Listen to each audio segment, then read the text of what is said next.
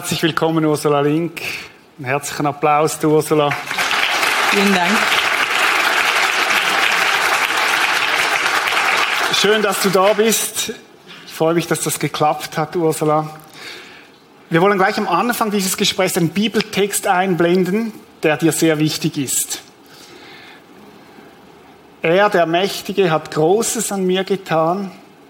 Sein Name ist heilig und von Generation zu Generation gilt sein Erbarmen denen, die sich ihm unterstellen. Mit starkem Arm hat er seine Macht bewiesen. Er hat die in alle Winde zerstreut, deren Gesinnung stolz und hochmütig ist. Bevor wir ins Gespräch eintauchen, warum ist dieser Text dir so wichtig? Ja, dazu möchte ich den letzten Teil nochmal in der Luther-Übersetzung lesen. Da steht, sein mächtiger Arm vollbringt Wunder. Und ich habe in meiner Teenagerzeit nicht mehr an Gott glauben wollen. Ich habe gesagt, ein Gott, der so viel Schlechtes in meinem Leben zulässt, mit dem will ich nichts mehr zu tun haben. Ich will mein Leben aus eigener Kraft leben. Und dann kam ich an einen Punkt tiefster Verzweiflung in meinem Leben. Und an diesem Punkt hat Jesus mich an seine Hand genommen und dann habe ich diese Wunder erleben dürfen. Da sind wir jetzt gespannt. Wir tauchen gleich steil ein. Silvesternacht, Millenniumsnacht 2000. Deine Tochter Steffi feiert mit Freunden und sie kommt nicht mehr nach Hause. Was ist da passiert?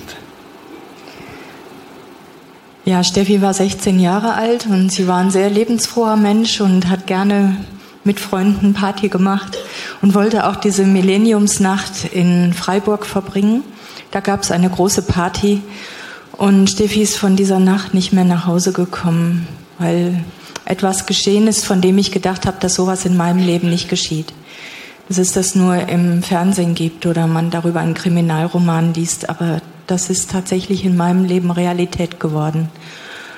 Ich habe hab einige Tage später erfahren, dass Steffi auf dem Nachhauseweg mit ihren Freundinnen in einen verkehrten Bus eingestiegen ist.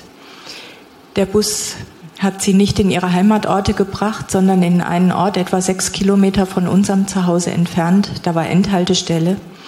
Und die Mädchen haben überlegt, was sie jetzt tun sollen. Und da hielt ein Autofahrer neben ihnen an.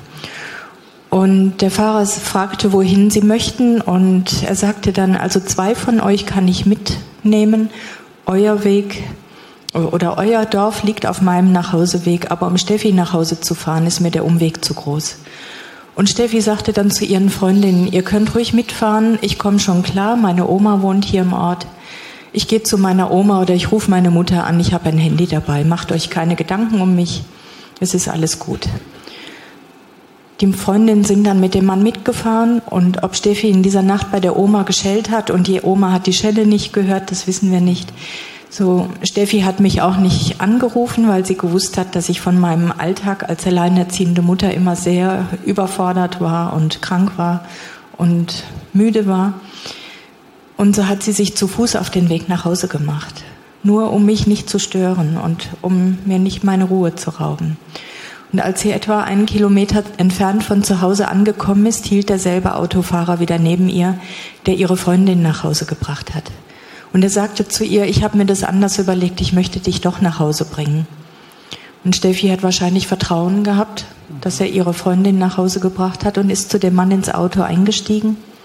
Der Mann hat sie aber nicht nach Hause gefahren, sondern er ist mit ihr auf den nächsten Feldweg abgebogen, wo er sie in dieser Nacht auf ganz, ganz grausame und furchtbare Weise ermordet hat.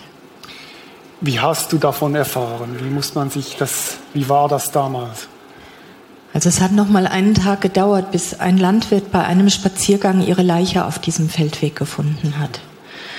Und ja, der hat natürlich dann die Polizei gerufen und ich war froh, dass ich auf meiner Suche nach Steffi, als ich mich mit meiner jüngeren Tochter Nadine ins Auto gesetzt habe, um sie zu suchen, weil es kein Lebenszeichen von ihr gab, weil sie nicht nach Hause kam, da sind wir da ganz in der Nähe vorbeigefahren und ich denke heute, es war ganz große Gnade, dass wir sie nicht selber gefunden haben. Und als die Polizei kam, um uns die Todesnachricht zu überbringen, ist für mich, für Nadine und für mich unsere Welt zusammengebrochen. Wir konnten uns gar nicht vorstellen, dass Steffi nie wieder nach Hause kommen sollte. Wir konnten uns gar nicht vorstellen, wie überhaupt ein Leben ohne sie weiterhin aussehen könnte. Von einem Moment auf den anderen ein völlig anderes Leben. Wie, ging, wie, wie, wie bist du damit umgegangen, deine Tochter, du? Wie, wie seid ihr damit umgegangen, dieser Nachricht? Ja, es war ein totaler Schock, in den wir gefallen sind.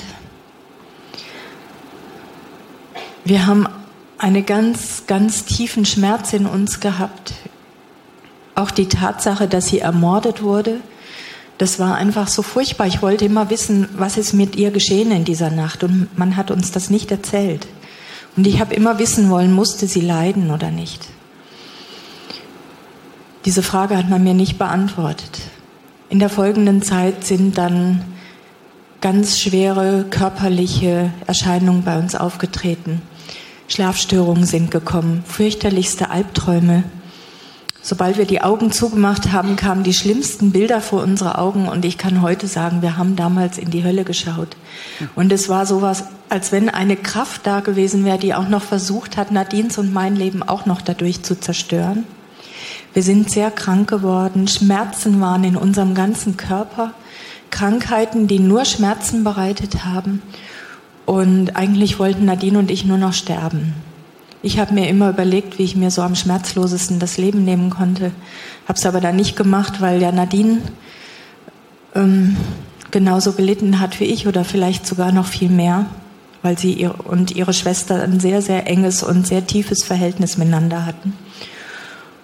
Und ich habe mein Leben eigentlich nur leben können, indem ich ganz starke Tabletten genommen habe, ganz starke Antidepressiva Schmerztabletten, auch hin und wieder starke Schlaftabletten, um wenigstens mal ein paar Stunden mal das Ganze irgendwo zu vergessen und mal einzu abzutauchen. Aber auch das hat nicht wirklich geholfen. Konntest du das überhaupt glauben? Also, dass sie tot ist? Äh, denkt man da als Mutter nicht, vielleicht kommt sie nächstens zur Tür hinein? Ja, das habe ich immer wieder gehofft. Aber es war alles so endgültig und es war alles nur furchtbar. Es waren viele Menschen, die uns helfen wollten, die uns einfach Mut machen wollten, aber sie wussten gar nicht wie. Und wenn sie bei uns waren, habe ich sie meistens mehr trösten müssen, als sie mich überhaupt trösten konnten. Und wenn sie wieder gegangen sind, sind sie in ihren Alltag gegangen. Und das war dann für Nadine und für mich noch schlimmer, weil es für uns keinen Alltag mehr gab. Unser Alltag war komplett zerstört. Nadine ist zur Außenseiterin in der Schule geworden. Es war uns auch kein Trost, dass der Täter relativ schnell von der Polizei gefunden wurde aufgrund der Aussagen von Steffis Freundinnen. Und es kam auch zur Gerichtsverhandlung gegen ihn. Und Nadine und ich, wir haben dann gesagt, wir gehen zu den Verhandlungen, wir wollen wissen, was in dieser Nacht geschehen ist. Nadine war damals gerade 15 Jahre alt und heute kann ich sagen, es war ein Fehler, dass ich sie mit dahin genommen habe. Denn wir haben dann die ganzen Grausamkeiten gehört, die in dieser Nacht geschehen sind. Und das hat es uns nicht leichter gemacht. Und Nadine war so zwei Jahre nach Steffis Tod so am Ende ihrer Kräfte, dass sie einen Selbstmordversuch gemacht hat. Sie hat alle Tabletten geschluckt, die wir zu Hause hatten, und es waren wirklich viele und starke Medikamente. Ich habe sie gefunden. Sie hat noch zu mir gesagt, guck, ich habe hier all die Tabletten genommen, ich will jetzt einschlafen und ich will wirklich nie wieder aufwachen. Und ich war dann dabei, als man ihr in der Kinderklinik in Freiburg den Magen ausgepumpt hat. Sie kam erstaunlicherweise am nächsten Tag relativ bald wieder zu Bewusstsein und sie hatte noch einige Zeit schlechte Leberwerte, aber auch die haben sich dann erstaunlicherweise relativ bald wieder gebessert. Ihr hattet keine Hoffnung mehr. Es gab keine Perspektive in diesen Dingen. Die Leute waren überfordert, sagst du, was verständlich ist. Ihr selber wart überfordert. Wo sucht man da nach Hilfe? Ja, ich bin irgendwann wieder in die evangelische Kirche gegangen, in der meine Mädchen konfirmiert wurden, weil ich mich erinnert hatte, das war ein Ort, an dem es mir gut getan hat obwohl du eigentlich mit dem Glauben nichts mehr ja, am Hut hattest. Aber durch die Konfirmation der Mädchen bin ich wieder da in die Kirche gekommen. Aber es war so, dass uns eigentlich kein Mensch helfen konnte. Kein Arzt konnte uns helfen. Ich habe mal versucht, eine Therapie zu machen, aber das war so, als wenn man Salz in eine offene Wunde streut. Und Nadine hat es immer abgelehnt. Sie hat so eine Mauer um sich herum aufgebaut. Sie wollte nicht, dass irgendjemand erfährt, wie es wirklich ganz tief in ihrem Innern aussieht. Und sie hat auch immer die Therapien abgelehnt. Aber sie kam dann natürlich nach ihrem Selbstmordversuch in die Kinder- und Jugendpsychiatrie. Und die Ärzte haben sie da versucht zu behandeln. Sie war auch teilweise auf der geschlossenen Abteilung. Und sie sagten, wir müssen eine Therapie machen. Und ich habe dieser Therapie dann zugestimmt, weil ich ja Nadine auch wieder nach Hause holen wollte und wieder haben wollte. Aber diese Therapie hat auch nicht geholfen. Und Nadine hat in der Folgezeit angefangen, sich mit Rasierklingen die Arme aufzuschneiden. Und meistens hat sie es heimlich gemacht, aber manchmal kam sie dann und es hat so stark geblutet, dass wir gedacht haben, wir müssen das nähen lassen. Und dann sagte sie zu mir, weißt du, immer wenn das Blut fließt, dann habe ich seelisch etwas Erleichterung. Aber die Ärzte haben mir dann erklärt, das ist auch eine Art Selbstmord. Selbstmord auf Raten quasi. Irgendwann gab es einen Strohhalm, wo ihr versucht habt, euch festzuhalten. Was war das? Ja, es kam, es waren etwa drei Jahre nach Steffis Tod, da waren wir wirklich vollkommen am Ende unserer Kräfte. Es kamen dann noch schwere finanzielle Probleme hinzu und wir hatten uns erinnert, dass eine Frau uns mal besonders ihre Hilfe angeboten hatte. Und Nadine und ich, wir haben gesagt, wir werden diese Frau besuchen und werden sie um Hilfe bitten, finanzielle Hilfe. Und je nachdem, was die Frau zu uns sagt, werden wir schon einen Weg finden, gemeinsam unser Leben zu beenden. Die Freundin sagte dann zu uns, ich kann euch gerade finanziell auch nicht helfen, es geht uns gerade finanziell auch nicht so gut. Und wenn ich euch so sehe, wie ihr hier vor mir sitzt, wie euer Leben verläuft und wie schlecht es euch geht und dass ihr wirklich so gar keine Hoffnung und gar keine Kraft mehr habt zu leben, dann gibt es nur noch einen, der euch helfen kann und das ist Jesus Christus. Wenn ihr bereit seid, ihm euer Leben anzuvertrauen, dann ist er da und er wird euch mit ganz großer Sicherheit helfen. Wie klang das damals in deinen Ohren? Wir hatten vieles ausprobiert vorher. Wir haben auch, Nadine und ich, wir haben auch viel Hilfe in der Esoterik gesucht, bei Heilpraktikern, in Entspannungstechniken. Nichts hat geholfen. Im Gegenteil, unsere Situation ist immer schlimmer und immer aussichtsloser geworden. Und die Depressionen waren so stark, dass wir beide eigentlich nur noch sterben wollten. Und Nadine und ich, wir haben uns angeschaut an diesem Abend und wir haben gesagt, kein Mensch hat uns bisher helfen können. Unsere Situation ist immer schlechter geworden, immer schlimmer. Aber wir wollen es noch mit Jesus versuchen. Und wir haben dann die Freundin gefragt, wie können wir das denn machen? Und sie sagte dann, ich möchte gern ein Gebet mit euch beten und das könnt ihr nachsprechen. Und sie hat dann an diesem Abend das Gebet mit uns gebetet, Jesus Christus in unser Herz einzuladen ihn um Vergebung unserer Sünden zu bitten, um dadurch Kinder Gottes zu werden. Und Nadine und ich, wir haben beide dieses Gebet nachgesprochen. Das war bei dieser Freundin zu Hause? Genau, ja. ja. Sie hat es uns Satz für Satz vorgebetet und Nadine und ich, wir haben es beide nachgesprochen. Und sie hat dann noch für uns gebetet und ich weiß nicht, was geschehen ist, aber etwas ist an diesem Abend geschehen. Denn ich bin mit neuer Hoffnung in meinem Herzen nach Hause gefahren. Und das war eine ganz, ganz neue und ungewöhnliche Erfahrung, die ich da gemacht habe. Wie ging es weiter nachher? Hatte das Auswirkungen? Also ich meine, das war vielleicht ein guter Moment, könnte man sagen. Mhm. Aber ging es weiter nachher? Ja, es ging weiter. Und zu meinem ganz großen Erstaunen habe ich erleben dürfen, dass Jesus wirklich in unserem Leben real geworden ist, dass er wirklich für uns da ist und uns hilft. Wir sind in der Folgezeit sehr regelmäßig zu dieser Freundin gegangen und sie hat viel mit uns gebetet, hat für uns gebetet, hat mit uns in der Bibel gelesen und hat uns erklärt, wie man ein Leben lebt, wenn man Jesus liebt. Und da sind erstaunliche Dinge geschehen. Gebetserhörungen sind geschehen, Heilungen sind passiert. Und ich habe gemerkt, ziemlich bald, ich kann diese Antidepressiva weglassen, ich brauche sie nicht mehr. Und nach und nach sind auch Schmerzen weggegangen, aus meinem Körper weggegangen. Und es war in so kleinen Schritten, ganz klein, aber deutlich spürbar. Und es war ganz erstaunlich zu spüren und zu erfahren, dass Jesus tatsächlich real ist und dass er lebt und dass er für uns ist und uns hilft. Und so wollte ich ihn kennenlernen und habe an einem Abend auch mal in der Bibel gelesen, die mir eine Freundin geschenkt hat. Und bin über dem Lesen dieser Bibel eingeschlafen und konnte ein paar Stunden wirklich richtig gut schlafen und war am nächsten Tag so stark und fit, dass ich zur Arbeit gehen konnte. Und dann habe ich gedacht, ja, vielleicht war das ein Zufall. Habe das am nächsten Abend dann wieder ausprobiert und das hat wieder geholfen. Und so wollte ich dann Jesus kennenlernen. Und es war ganz erstaunlich, dass es mir so gut getan hat, selber in der Bibel zu lesen.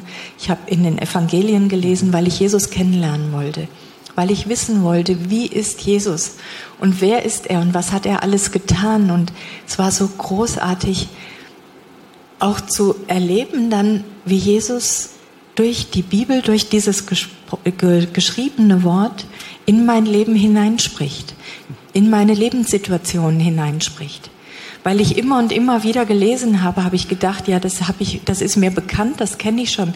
Aber heute ist das genau für meine Situation, die ich heute im Alltag erlebt habe. Und dann habe ich die Lösung, da stand eine Lösung dabei. Wir sollen für die Menschen, die uns was Übles antun, beten. Und mich hatte an dem Tag jemand geärgert. Und so habe ich dann für diese Person gebetet. Und dann habe ich gemerkt, dass ein Frieden kam. Und so habe ich gemerkt, dass sich mein Leben und auch das Leben von Nadine deutlich verbessert. Du hast gespürt, dass dieser Gott lebt. Wow. Ich denke, es ist gut, wenn wir jetzt ein kurzes Musikstück haben, einfach um das mal ein bisschen zu verdauen, bevor wir weiterfahren. Danke vielmals.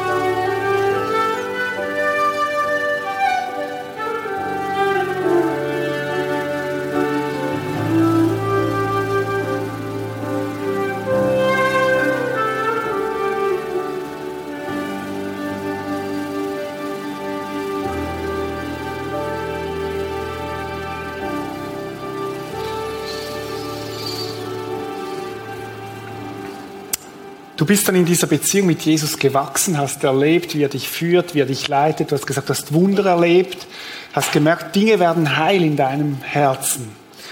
Und irgendwo, irgendwann hattest du den Wunsch, auch dich taufen zu lassen. Also als Erwachsener dich taufen zu lassen, als ein äußeres Zeichen für das, was in deinem Innern passiert ist, dass du zu Jesus gehören möchtest, mit ihm leben möchtest. Und dann gab es so eine Taufvorbereitung. Irgendwas ist da passiert. Erzähl uns das. Ja, da war eine sehr liebe Frau aus der Gemeinde, die mir die biblischen Prinzipien erklärt hat. Sie hat noch mal viel für mich gebetet auch und hat mir dann äh, erklärt, eines der ganz, ganz großen wichtigen Prinzipien der Bibel ist Vergebung. Und sie hat mir die ganzen Bibelstellen dazu gezeigt. Und es gab viele Menschen, die mich im Laufe meines Lebens verletzt hatten. Und sie hat dann mit mir zusammen gebetet und ich habe dann auch ausgesprochen im Gebet, ich vergebe all diesen Menschen. Und es hat mir sehr gut getan. Ich habe dann gemerkt, dass so Lasten abgefallen sind und dass ich einfach so die Vergangenheit loslassen konnte. Und sie hat mir dann, hat mich dann auch eines Tages gefragt, kannst du auch dem Mörder von Steffi vergeben? Hm. Das war eine ziemlich steile Frage. Ja. Und ich habe nachgedacht und habe gesagt, nein, das kann ich nicht, das ist mir zu schwer. Und dann hat sie gesagt, ja, aber Jesus liebt dich doch so und du liebst ihn doch, du bist doch in so eine schöne Beziehung mit ihm hineingewachsen. Und du weißt, wie wichtig es ist, dass hier, weil Jesus immer wieder sagt, wir sollen unseren Feinden vergeben, wir sollen ihnen etwas Gutes tun, wir sollen für sie beten, wir sollen ihnen zu essen geben und gute Worte über ihnen aussprechen. Und Jesus hat dir doch auch deine ganze Schuld vergeben. Du warst ja auch schuldig, du warst auch ein Sünder. Und Jesus hat dir durch seinen Tod am Kreuz deine Schuld auch vergeben. Und dann habe ich gedacht, ja, das ist wahr. Und ich wollte nicht, dass irgendetwas zwischen Jesus und mir steht. Und die Freundin hat mir dann gesagt, du kannst auch zuerst mal aus Liebe zu Jesus im Gehorsam vergeben. Und da war ich dann bereit dazu, das habe ich getan. Es kam aber noch nicht also, von meinem Herzen. Genau, das wollte ich gerade fragen. Was heißt das im Gehorsam vergeben? Ich habe das einfach nur mit meinem Mund ausgesprochen. Mhm. Habe ein Gebet gesprochen, habe gesagt, Herr Jesus, weil ich dich so liebe, vergebe ich diesem Mann. Aber das waren Worte, das mhm. kam nicht vom Herzen. Wie ging es weiter? Kurz vor der Taufe kamen noch mal richtig starke Angriffe. Zweifel kamen. Und ich hatte angefangen, mit Jesus so zu reden. Das wusste ich früher auch nicht, dass man mit Gott reden kann, wie zu einem sehr, sehr guten Freund, wie zu einem lieben Vater, der immer für einen da ist und der immer ein offenes Ohr für einen hat und der immer mit einem auch Anteil haben möchte an dem, was man im Leben erlebt. Und so fing, fing ich an, auch mit Jesus zu reden, so Zwiegespräche zu führen und habe auch erlebt, wie ich seine Stimme hören kann, wie er zu mir redet. Und dann kamen so Zweifel vor der Taufe, weil ich gelesen habe und Jesus immer wieder in, der, in seinem Wort sagt, ich bin der Weg, die Wahrheit und das Leben. Keiner kommt zum Vater als nur durch mich. Und er sagt, ihr müsst von neuem geboren sein, um das ewige Leben zu haben. Und dann habe ich Jesus gefragt, Nadine und ich, wir haben jetzt das ewige Leben. Wir haben dich in unser Herz eingeladen und wir gehören dir, wir sind deine Kinder geworden. Aber was ist mit Steffi? Und da möchte ich nochmal zurückgehen in die Zeit, als ich noch die, nach ihrem Tod in, in die evangelische Kirche gegangen bin. Da hatte ich eines Tages eine Vision von ihr. Ich saß da mit offenen Augen, habe der Predigt zugehört und mitten in der Kirche erschien eine große Leinwand wie in einem Kino und auf dieser Leinwand erschien Steffis Gesicht. Sie hat nicht zu mir geredet, aber sie hat so schön ausgesehen und so ein schönes, strahlendes Lächeln gehabt. Und es war so ein Frieden in ihren Augen, dass ich gedacht habe, jemand kann nur so wunderschön aussehen, wenn er ganz nah bei Gott lebt. Es war so ein inneres Bild, das du gesehen hast. Ich habe es vor meinen ja. Augen gesehen, ja. ja. Mhm. Und ich habe damals gesagt, danke Gott, dass ich jetzt weiß, dass Steffi bei dir ist und dass es ihr gut geht. Aber durch das Lesen in der Bibel kamen dann Zweifel, ihr müsst von neuem geboren sein, dass ich eines Tages nochmal zu Jesus geschrien habe, was hat das alles jetzt für einen Sinn, dass Nadine und ich gerettet sind, wenn ich nicht weiß, was mit Steffi ist? Und in dem Moment war es so, als wenn Jesus mich an meine Hand nimmt, zieht mich vom Sofa hoch, wo ich da gerade gesessen bin und gebetet habe mit ihm gesprochen habe und geht mit mir an meinen Wohnzimmerschrank. Und ich greife in diesen Schrank rein und nehme diese kleine Gideon-Bibel in die Hand. Die habe ich mal beim Aufräumen in Steffis Zimmer gefunden. Ich wusste nicht, dass sie bei mir in meinem Schrank steht. Ich nehme diese Bibel in die Hand, das war wie geführt, und ich schlage sie auf. Und ich schlage sie zu meinem ganz großen Erstaunen genau an der Stelle auf, in der Steffi im Alter von elf Jahren ein Gebet unterschrieben hat. Jesus Christus als meinen Heiland und der Retter anzunehmen. Und in dem Moment habe ich gedacht, ich traue meinen Augen nicht. Und ich habe gewusst, das ist ein ganz, ganz großes Liebesgeschenk, das Jesus mir in diesem Moment gemacht hat. Und dann sagte er zu mir, guck mal, hier steht es schwarz auf weiß. ich habe für alles gesorgt. Steffi geht es gut. Sie ist bei mir und du kannst ganz ruhig sein. Und dann habe ich so eine Freude in mir gehabt. Ich habe Jesus gedankt dafür, dass er meinen Zweifel sogar schwarz auf weiß ausgewischt hat. Ich habe ihm gedankt und ich habe gesagt, Jesus, von heute an vertraue ich dir für alles, was in meinem Leben geschieht. Ich weiß, dass du für mich gesorgt hast, auch in den Jahren, wo ich nicht an dich glauben wollte. In den Jahren, wo ich dann zu dir gekommen bin. Und jetzt schenkst du mir so wunderschöne Dinge. Und ich war so überwältigt. Und so voller Freude und ich habe gesagt, Jesus, mein Leben gehört ganz dir. Ich lege es in deine Hände und ich möchte nur noch mit dir zusammen durch dieses Leben gehen und ich möchte, dass auch ganz viele Menschen dich so erfahren, wie ich dich erfahren darf. Das ist ein ganz dicker Händedruck von Gott. Schwarz auf weiß hat dein Gebet erhört. Und dann hast du einen Auftrag gekriegt von ihm. Du hast Gott kennengelernt, hast gesagt, ich möchte dich als meinen Herr, als meinen Erlöser. Und jetzt wurdest du bereit, auch zu fragen, Gott, was möchtest du mit mir? Genau. Ich bin dann in den Gebetsdienst meiner Gemeinde gekommen und durfte da für andere Menschen beten. Und auch da sind immer wieder Gebetserhörungen geschehen und Wunder geschehen. Und ich habe so viele Wunder immer wieder in meinem Leben erleben dürfen. Und es war so schön, das dann auch mit anderen zu teilen. Und Jesus hat mir eines Tages den Auftrag gegeben, sage ihnen, dass ich sie liebe. Da gibt es einen Bibeltext, der dir wichtig wurde, Jesaja 61, Vers 1. Wir können den mal einblenden. Der Geist des Herrn ruht auf mir, weil er mich berufen hat.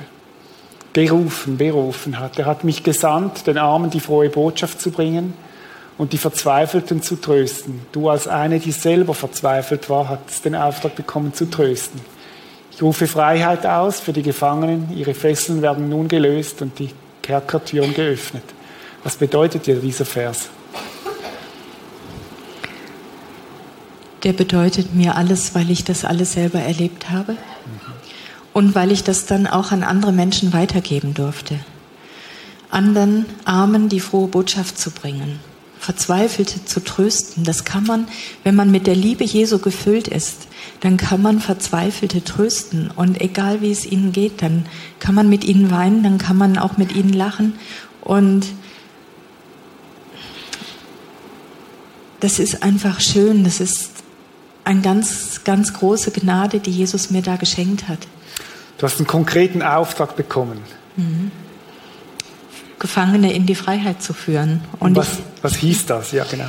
Ja, in der Zwischenzeit ist noch was geschehen weil ich Jesus immer mehr kennenlernen wollte und wissen wollte, wie er wirklich ist, habe ich viele ähm, Seminare, christliche Veranstaltungen und viele, viele Gottesdienste besucht. Ich bin auch viel gereist. Ich war im Jahr 2005 auf einer Frauenkonferenz in Imst bei der Maria Prean und da war ein, kam ein messianischer Jude, der in einem Konzentrationslager geboren wurde, indem man Versuche an Frauen und Kindern gemacht hat. Und ich habe zu Jesus gesagt, ich weiß nicht, ob ich mir das anhören kann, was er zu sagen hat. Weil ich bis dahin einfach so schlimme Dinge, die anderen Menschen widerfahren sind, nicht ertragen konnte.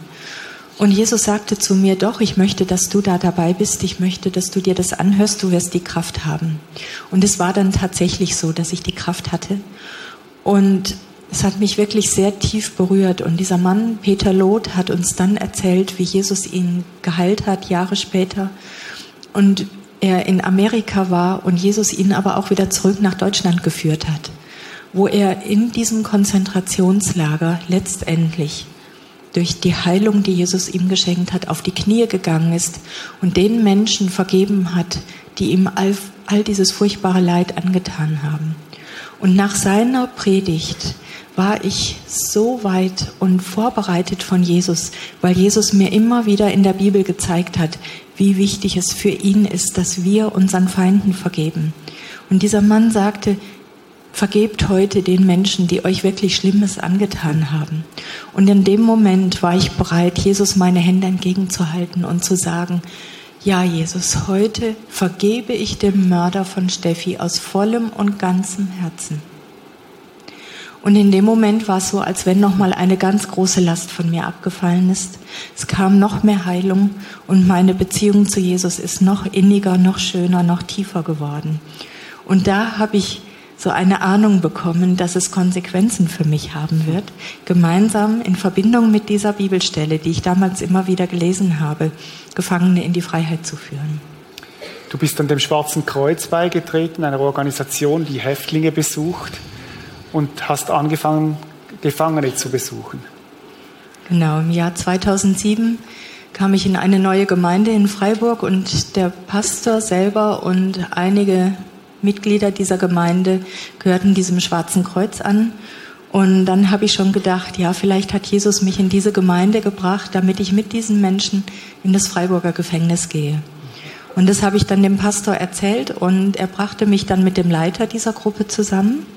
Und der Mann ist Rechtsanwalt und ich hatte ein Vorstellungsgespräch bei ihm und er sagte dann, ich habe ihm meine Geschichte erzählt und dann sagte er zu mir, Alleine von Berufswegen habe ich euren Fall damals sehr intensiv verfolgt. Und jetzt sitzt du hier heute vor mir, um mir zu sagen, du möchtest mit mir in das Freiburger Gefängnis gehen.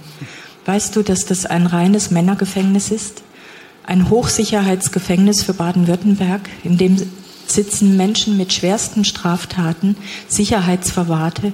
Mutest du dir nicht zu viel zu?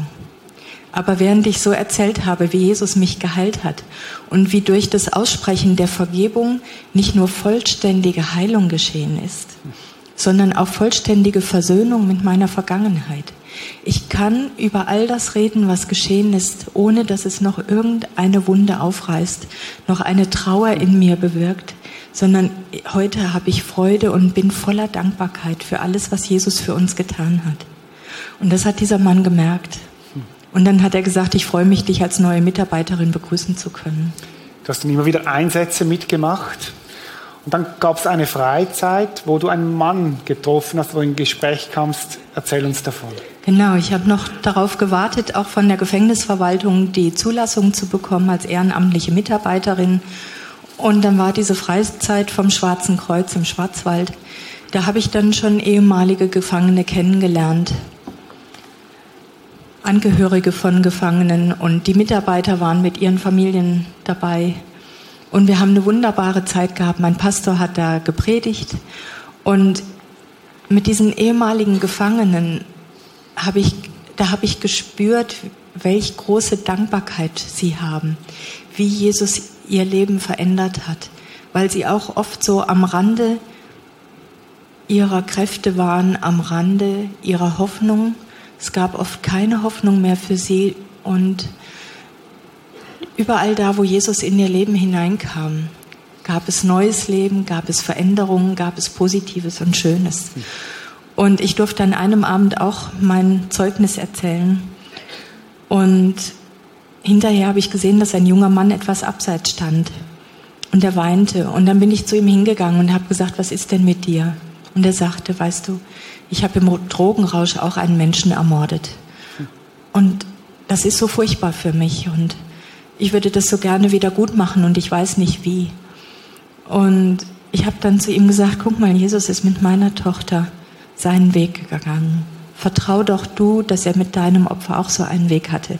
Und nimm du jetzt das neue Leben an, das Jesus dir geschenkt hat und mach da was draus. Und dann habe ich noch für ihn gebetet und während ich so für ihn gebetet habe und auch wenn ich mit den anderen Gefangenen zusammen oder ehemaligen Gefangenen zusammen war, dann habe ich gespürt eine ganz, ganz starke Liebe in meinem Herzen. Und eine übernatürliche Liebe und es war ein wunderschönes Gefühl. Menschlich nicht zu erklären. Nein, überhaupt nicht, weil ich ja wusste, was dieser Mann getan hat. Und dann habe ich so, weil ich ja oft so von Herz zu Herz auch mit Jesus spreche, weil ich weiß, er hört meine Gedanken und er beantwortet auch meine Gedanken, indem er in meine Gedanken hineinspricht, habe ich so zu ihm gesagt, was bedeutet diese Liebe, die ich spüre? Und er sagte, das ist meine Liebe, die ich für diese Menschen habe. Und ich möchte, dass du sie in das Gefängnis bringst und den Menschen von meiner Liebe erzählst. Ja, und nachdem ich dann für diesen jungen Mann noch gebetet habe, sagte er zu mir, darf ich dich mal fragen, wie heißt denn der Mann, der deine Tochter ermordet hat? Und ich habe gesagt, ja, habe ihm den Namen genannt. Und dann guckt er mich aus ganz großen Augen an und sagt zu mir, mit dem war ich zusammen in einer Zelle. Und dann habe ich erstmal geschluckt. Dann hab ich, haben wir ein bisschen so über ihn noch gesprochen. Er hat mir etwas von ihm erzählt. Und als ich dann nachher später alleine in meinem Zimmer war, habe ich wieder mit Jesus gesprochen und habe zu ihm gesagt, also dass ich jetzt in das Freiburger Gefängnis gehe, das ist ja eine Sache. Und ich bringe so gerne deine Liebe dahin und ich freue mich wirklich sehr auf diesen Dienst. Aber dass ich jetzt erfahren habe, dass dieser Mann da auch in diesem Gefängnis ist, was bedeutet das? Was möchtest du mir damit sagen? Und dann sagte Jesus zu mir, du sollst wissen, dass dieser Mann im Freiburger Gefängnis ist und dass du ihm begegnen wirst. Ich wusste bis dahin nicht, in welchem Gefängnis in Deutschland der Mann untergebracht ist. Das wird vor Familienangehörigen geheim gehalten, aus Sicherheitsgründen. Und in diesem Moment war ich Jesus so dankbar. Und ich habe wieder einmal gespürt, dass er in seiner tiefen Liebe zu mir nicht, mich nicht einfach in irgendeine Situation hineingehen lässt, sondern dass er mich auf ganz liebevolle und sanftmütige Weise, so wie er ist, immer wieder darauf vorbereitet. Und so habe ich gesagt, danke Jesus, danke, dass du mich so vorbereitet hast. Und dann habe ich angefangen, mir zu überlegen, was werde ich diesem Mann sagen, wenn ich ihm begegnen werde. Und dann war alles gut für mich. Du hast ihn dann aber nicht im Gefängnis getroffen. Erzähl uns davon. Ja, der Gefängnisdienst, der fing dann zwei Wochen an nach dieser Freizeit. Ich bin dann mit dieser Gruppe des Schwarzen Kreuzes, mit den anderen Christen, mit den Geschwistern aus dieser Gruppe zusammen ins Gefängnis gegangen und habe dann noch gedacht, wie wird es mir selber gehen, wenn ich jetzt eingesperrt werde. Ich hatte keine Angst, weil ich gewusst habe, Jesus geht mit mir und es war dann auch kein Problem für mich. Die Gefangenen da haben mich sehr, sehr liebevoll angenommen, begrüßt und im Laufe der Zeit sind da wunderbare Freundschaften entstanden. Es ist einfach so schön gewesen zu sehen, wie die Menschen da für Jesus brennen. Und bei manchen habe ich gedacht, ja, die müssten doch eigentlich mit uns hier rausgehen können. Was machen die noch hier im Gefängnis? Mhm. Ja. Und es war immer schwer für mich, sie zu verlassen. Und so habe ich mich dann auf die nächste Woche immer wieder gefreut, mit ihnen zusammen in die Gegenwart Gottes zu gehen, Jesus anzubeten, in der Bibel zu lesen, für sie zu beten. Aber es war auch schön zu sehen, wenn Menschen kamen, die Jesus noch nicht kannten, die oft so auch am Rande ihres Lebens gestanden sind und wo die Gesichtszüge so verhärmt und verbittert waren. Menschen, die aufgrund ihrer Schuld und ihrer Schuldgefühle einfach auch nur sterben wollten, ihnen zu sagen, es gibt jemanden, der dich liebt, egal was du getan hast. Er möchte dir das vergeben. Vertrau dich ihm an. Es ist Jesus Christus. Und dann, wenn sie diesen Schritt tatsächlich dann tun, zu sehen, wie sich ihre Gesichtszüge verändern, wie sich ihr Leben verändert, wie wieder ein, ein Lächeln und ein Strahlen ins Gesicht hineinkommt und sie wirklich wieder neue Hoffnung und neue Lebensperspektive bekommen. Und die Männer haben mich natürlich auch angesprochen, weil sie von ihren Angehörigen gewusst hatten, die bei der Freizeit dabei waren, dass ich quasi als Opfer zu ihnen komme. Und ich habe sie gefragt, ist dieser Mann in unserer Gruppe? Ist er hier und ich möchte gerne mit ihm sprechen. Und sie sagten dann, nein, er ist nicht hier. Er, es ist auch besser, du begegnest ihm nicht. Er ist ein sehr unangenehmer Zeitgenosse.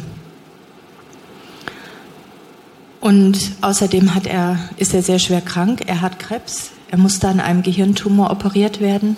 Und er hat dadurch einen Großteil seines Sprachvermögens und seines Gedächtnisses verloren. Und der Krebs streut schon im ganzen Körper. Er wird nicht mehr lange zu leben haben.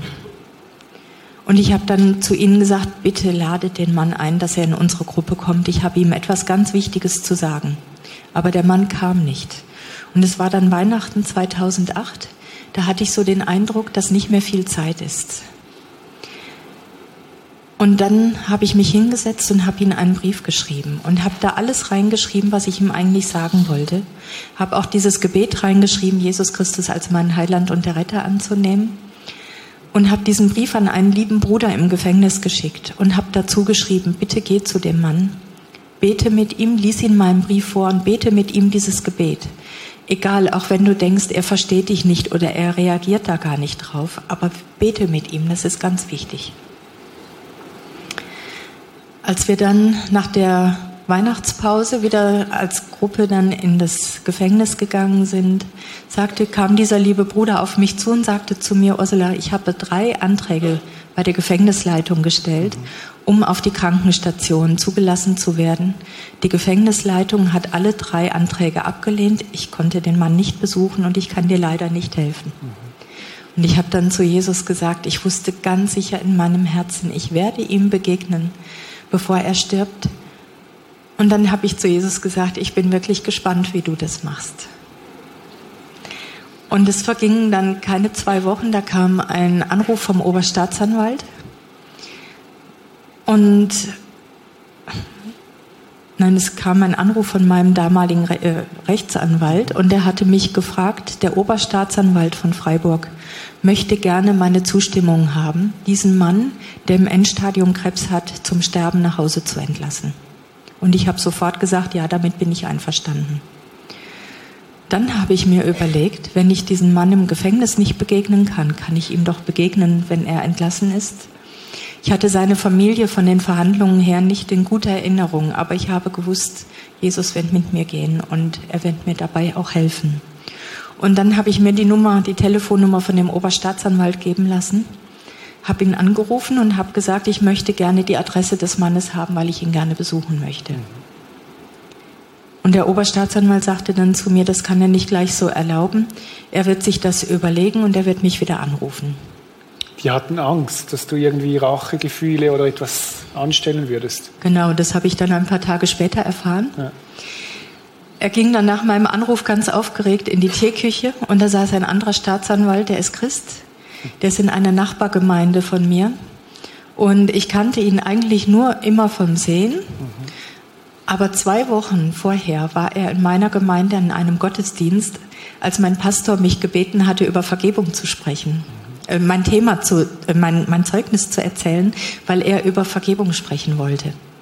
Und genau in diesem Gottesdienst war dieser Staatsanwalt da. Er kam hinterher auf mich zu und dann sagte er zu mir, ich wusste ja gar nicht, dass du das bist, der damals dieses furchtbare Schicksal widerfahren ist. Ich freue mich so für dich, wie Jesus dein Leben verändert hat und dass es dir und Nadine heute so gut geht. Und so haben wir uns kennengelernt. Und genau dieser Staatsanwalt saß in der Teeküche, als der Oberstaatsanwalt da reinkam und sagte, Sie glauben gar nicht, was ich gerade für einen Anruf erhalten habe. Da will sich doch die Mutter des Opfers mit dem Täter treffen. Das kann ich doch nicht zulassen. Was ist, wenn die sich noch an ihm rächen will? Und der Staatsanwalt sagte dann, ich kenne die Frau. Sie meint es ehrlich und Sie können dieser Begegnung ruhig zustimmen. Und so Wieder mich, ein Puzzleteil. Ja? Genau. Mhm. Und so hat mich dann der Oberstaatsanwalt angerufen und hat gesagt, also ich kann den Mann treffen. Ich möchte die Begegnung mit seiner Frau ausmachen die war diejenige, die ihn zum Sterben nach Hause holen wollte und sie war deswegen mit dem Oberstaatsanwalt in Kontakt. Sie war auch bereit, hatte sich bereit erklärt, dass er mir ihre Telefonnummer geben konnte. So, Ursula, du gehst zu dieser Familie nach Hause. Was ging da in dir vor, die Minuten bevor du dort ins Haus eintratst? Ja, es war nicht bei der Frau zu Hause. Es war in einem Krankenhaus mhm. in Freiburg.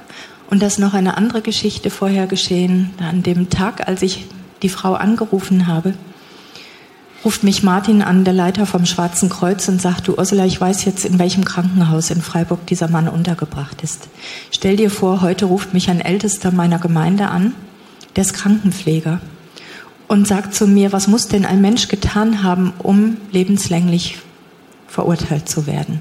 Und Martin sagte dann, der muss jemand, wenigstens jemanden ermordet haben. Und der Krankenpfleger sagte dann, ja, so jemand liegt gerade hier unter Bewachung von Beamten aus der JVA auf meiner Abteilung. Und Martin fragte ihn, ist das der sowieso? Mhm. Und der Krankenpfleger sagte, ja, ich kann ja keinen Namen nennen, woher weißt du den Namen? Und Martin hat ihm dann erklärt, dass Wieder ein Teil. ganz viele Menschen für eine Begegnung zwischen ihm und mir beten. Und Martin sagte dann zu mir, am besten gehst du noch gleich dieses Wochenende und besuchst ihn. Wer weiß, ob der am Montag noch lebt oder ob er nicht wieder verlegt wird, auch von der Gefängnisleitung. Das ist alles möglich. Und ich habe dann nachgedacht. Und ich habe so ganz stark gespürt, Jesus selber bereitet dieses Treffen vor. Und für Jesus ist dieses Treffen ganz, ganz wichtig. Er hat mich darauf vorbereitet und jetzt bereitet er auch die ganzen Umstände dafür mhm. selber vor. Mhm. Und ich habe genau gewusst, was es für Jesus bedeutet, dass ich diesem Mann begegnen werde. Mhm. Und ich wusste auch, letztendlich überlässt er mir die Entscheidung. Aber ich habe das einfach so auf dem Herzen gehabt, diesem Mann noch von der Liebe Jesu zu erzählen, bevor er stirbt. Dann gingst du ins Krankenzimmer hinein und was passierte dort? Genau, es war noch der, ich war in Begleitung seiner Frau und einer Sozialarbeiterin. Mhm. Und die Sozialarbeiterin sagte mir dann, der katholische Gefängnisseelsorger wird anwesend sein. Ich dachte dann, naja, die haben immer noch Angst, ich könnte noch etwas Dummes tun.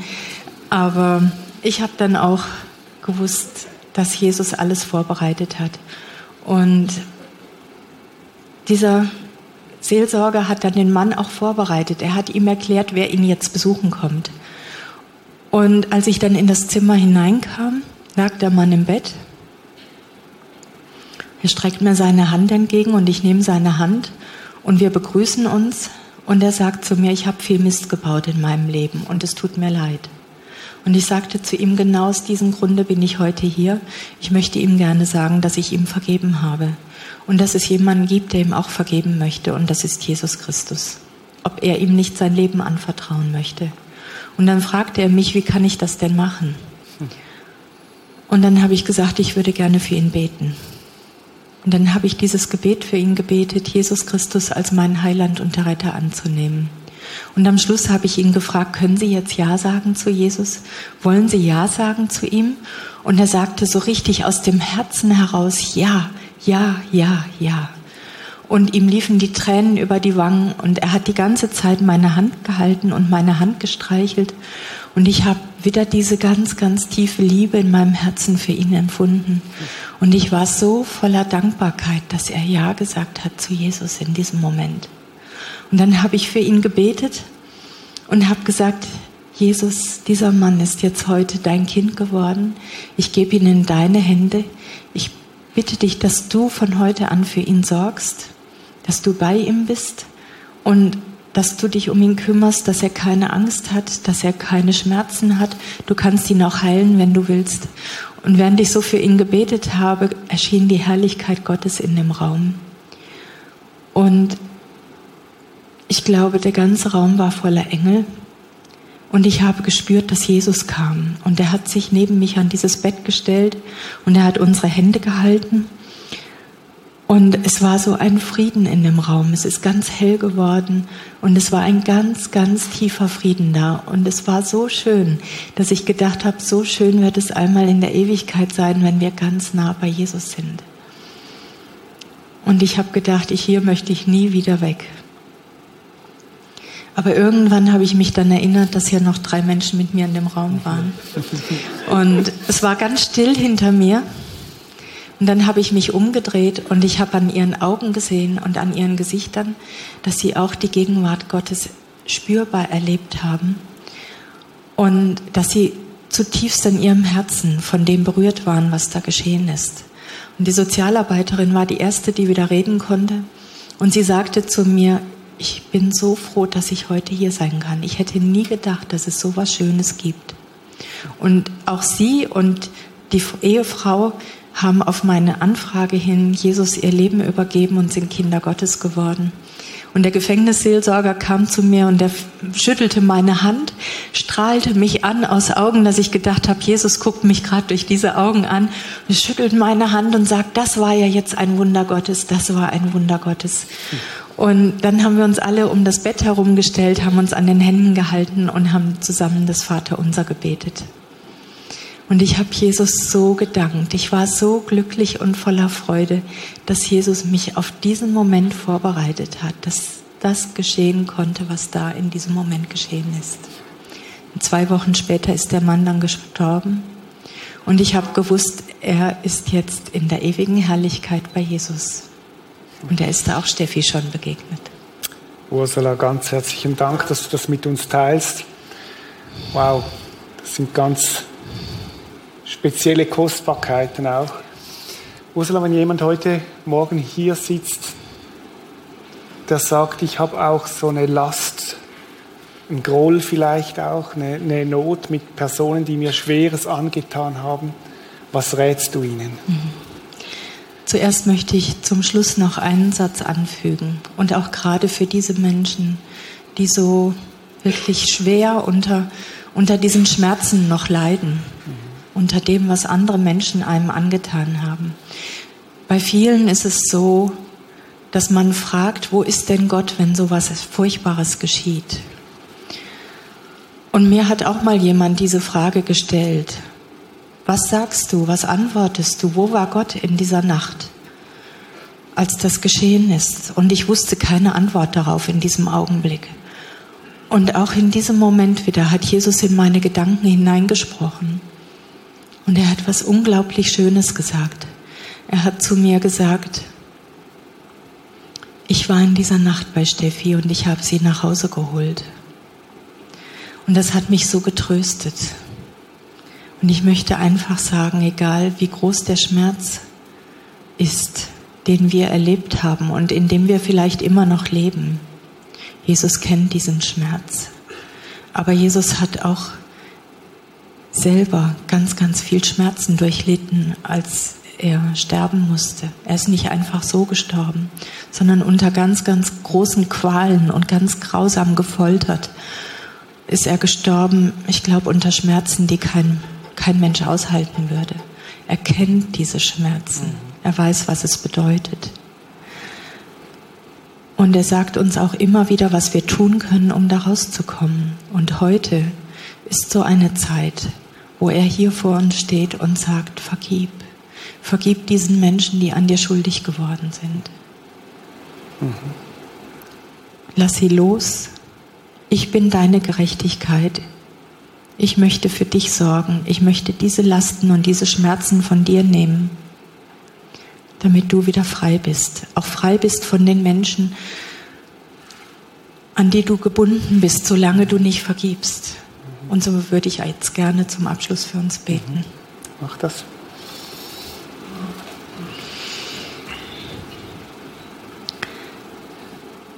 Jesus steht immer wieder vor uns und er gibt uns immer wieder Gelegenheit zu sagen, ja, Jesus, ich bin bereit, diesen Menschen zu vergeben, die mich schwer verletzt haben in meinem Leben. Und auch heute steht er hier vor jedem von uns. Und er hört jedes Herzensgebet, er hört jeden Gedanken, er erkennt jeden Gedanken und weiß, was wir zu ihm sagen. Und so möchte ich, dass wir jetzt einen Moment still werden vor ihm, zur Ruhe kommen und in unser Herz hineinhören. Welche Namen kommen jetzt? Wem Wer ist da? Wem hätte ich schon längst vergeben sollen? Und Jesus steht heute vor dir und bittet dich und er fleht dich an, vergib. Denn er sagt in seinem Wort, nur wenn du vergibst, dann kann uns unser himmlischer Vater auch vergeben. Wenn du nicht vergibst, kann dir dein himmlischer Vater auch nicht vergeben. Und solange du nicht vergibst, bist du in Gebundenheit und du wirst den Folterknechten ausgeliefert werden. Aber ich ich habe dir alles vergeben und ich möchte, dass du diesen Menschen auch vergibst und in Freiheit lebst. Und so möchte ich, dass wir jetzt einfach einen Moment still werden vor Gott. Und wir können ihm auch in Gedanken oder auch indem wir es aussprechen sagen, Jesus, heute bin ich bereit, diesem Menschen, da können wir den Namen einsetzen, aus vollem und ganzem Herzen zu vergeben.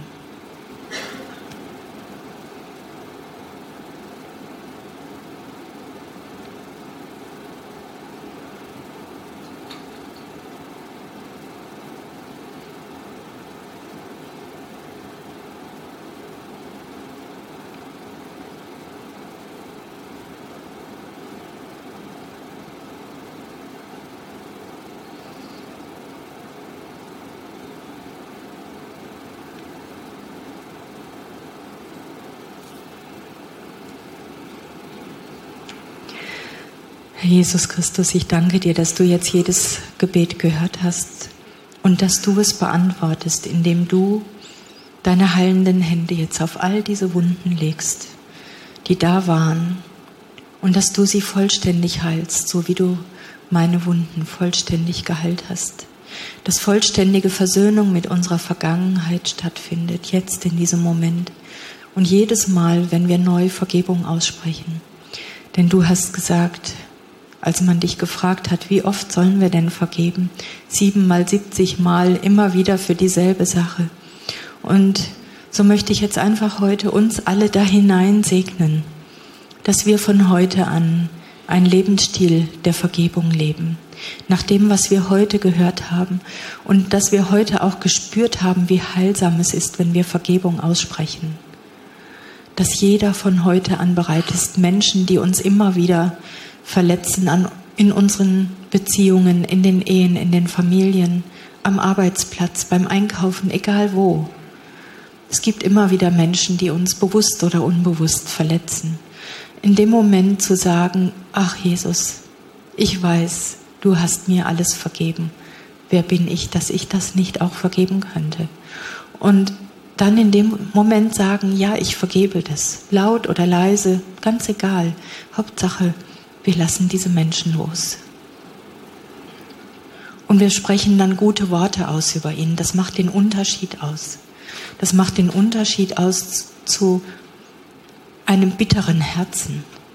Dies, unsere Herzen werden nicht mehr bitter sein und nicht mehr hart sein und steinern, wenn wir gute Worte über unseren Feinden aussprechen und ihnen in diesem Moment etwas Gutes wünschen. Jesus selber hat uns das vorgelebt. Und es ist einfach so großartig. Und ich danke dir dafür, Jesus, dass ich heute jeden von uns in diese Gnade hineinsegnen darf. In Jesu Namen. Amen. Amen. So, Ursula, es gab einen Schlüsselmoment in deinem Leben. Danke auch, dass du das jetzt mit uns geteilt hast. Es gab einen Schlüsselmoment in deinem Leben, wo du Jesus dein Leben gegeben hast. Und das ist auch das, was du nachher gefunden hast in der Bibel von Steffi, wo sie ihr Leben Jesus gegeben hat. Wenn jemand heute da sitzt, heute Morgen und sagt, ich möchte mit Jesus leben. Ich möchte das erleben, was du erlebt hast. Ich möchte selber in so eine lebendige Beziehung zu Jesus treten. Was muss er tun? Ich würde gerne dieses Gebet vorbeten, Satz für Satz. Und ich möchte jedem, der das jetzt auf dem Herzen hat, der vielleicht jetzt gerade Herzklopfen hat oder dem es jetzt gerade ganz warm wird oder der Gänsehaut bekommt oder wie auch immer. Auf all diese Weisen redet Jesus zu uns und ruft uns. Ich möchte jeden bitten, das einfach Satz für Satz laut nachzusprechen. Und ich möchte auch die ganze Gemeinde bitten, einfach zur Unterstützung laut mitzubeten. Das war die Wende, der eigentliche Punkt, dass wenn Jesus in dein Leben kommt, dann kommt er mit seiner Kraft hinein, mit seiner Allmacht und er kann dein Leben verändern. Genau. Danke, dass du uns leitest jetzt in diesem Gebet und betet doch mit, wenn das deine, wenn du merkst heute Morgen, ich möchte das wirklich, dass Jesus in mein Leben hineinkommt und mich verändert, so wie er Ursula dazu mal verändert hat, in dieser auswegslosen Situation. Jesus kann. Danke, wenn du uns jetzt leitest in dem Gebet. Vielen Dank. Herr Jesus Christus, ich komme jetzt zu dir. Wir beten laut mit, Herr Jesus Christus, ich komme jetzt zu dir. Und ich weiß, dass ich ein Sünder bin. Und ich weiß, dass ich ein Sünder bin. Ich weiß aber auch, ich weiß aber auch, dass du für meine Sünden gestorben bist. Dass du für meine Sünden gestorben bist. Bitte vergib mir jetzt. Bitte vergib mir jetzt. Ich öffne dir jetzt mein Herz. Ich öffne dir jetzt mein Herz. Und ich bitte dich, komm du herein. Und ich bitte dich, komm du herein. Und sei du von heute an der Herr meines Lebens. Und sei du von heute an der Herr meines Lebens. Durch deine Vergebung werde ich heute ein Kind Gottes. Durch deine Vergebung werde ich heute ein Kind Gottes. Und darf in die Gegenwart unseres Vaters kommen. Und darf in die Gegenwart unseres Vaters kommen. Und ihn ansprechen mit, aber lieber Vater und ihn ansprechen mit Aber, lieber Vater. Ich bitte dich, Heiliger Geist. Ich bitte dich, Heiliger Geist, dass du jetzt kommst und mich füllst. Dass du jetzt kommst und mich füllst. Mit der Gegenwart und der Liebe. Mit der Gegenwart und der Liebe. Und der Kraft Gottes. Und der Kraft Gottes. Hilf mir von heute an. Hilf mir von heute an. Wenn ich bete. Wenn ich bete im Willen Gottes zu beten im Willen Gottes zu beten und die Stimme Gottes zu hören. und die Stimme Gottes zu hören. Und hilf mir, wenn ich in der Bibel lese, Und hilf mir, wenn ich in der Bibel lese, zu verstehen, zu verstehen, was Gott zu mir spricht. was Gott zu mir spricht. Ich danke dir dafür. Ich danke dir dafür. Im Namen von Jesus Christus. Im Namen von Jesus Christus. Amen. Amen. Amen. Dankeschön. Vielen Dank. Vielen Dank, Ursula. Wir haben es jetzt so gedacht, wenn du heute Morgen das Gebet das erste Mal in deinem Leben bewusst betet hast, Jesus dein Leben bewusst hingehst, dann haben wir Gideons Bibel da. Und in der Gideons Bibel, das ist eine Organisation, die die Bibel verteilt, in Hotels oder auch äh, an verschiedenen Orten, in Schulen.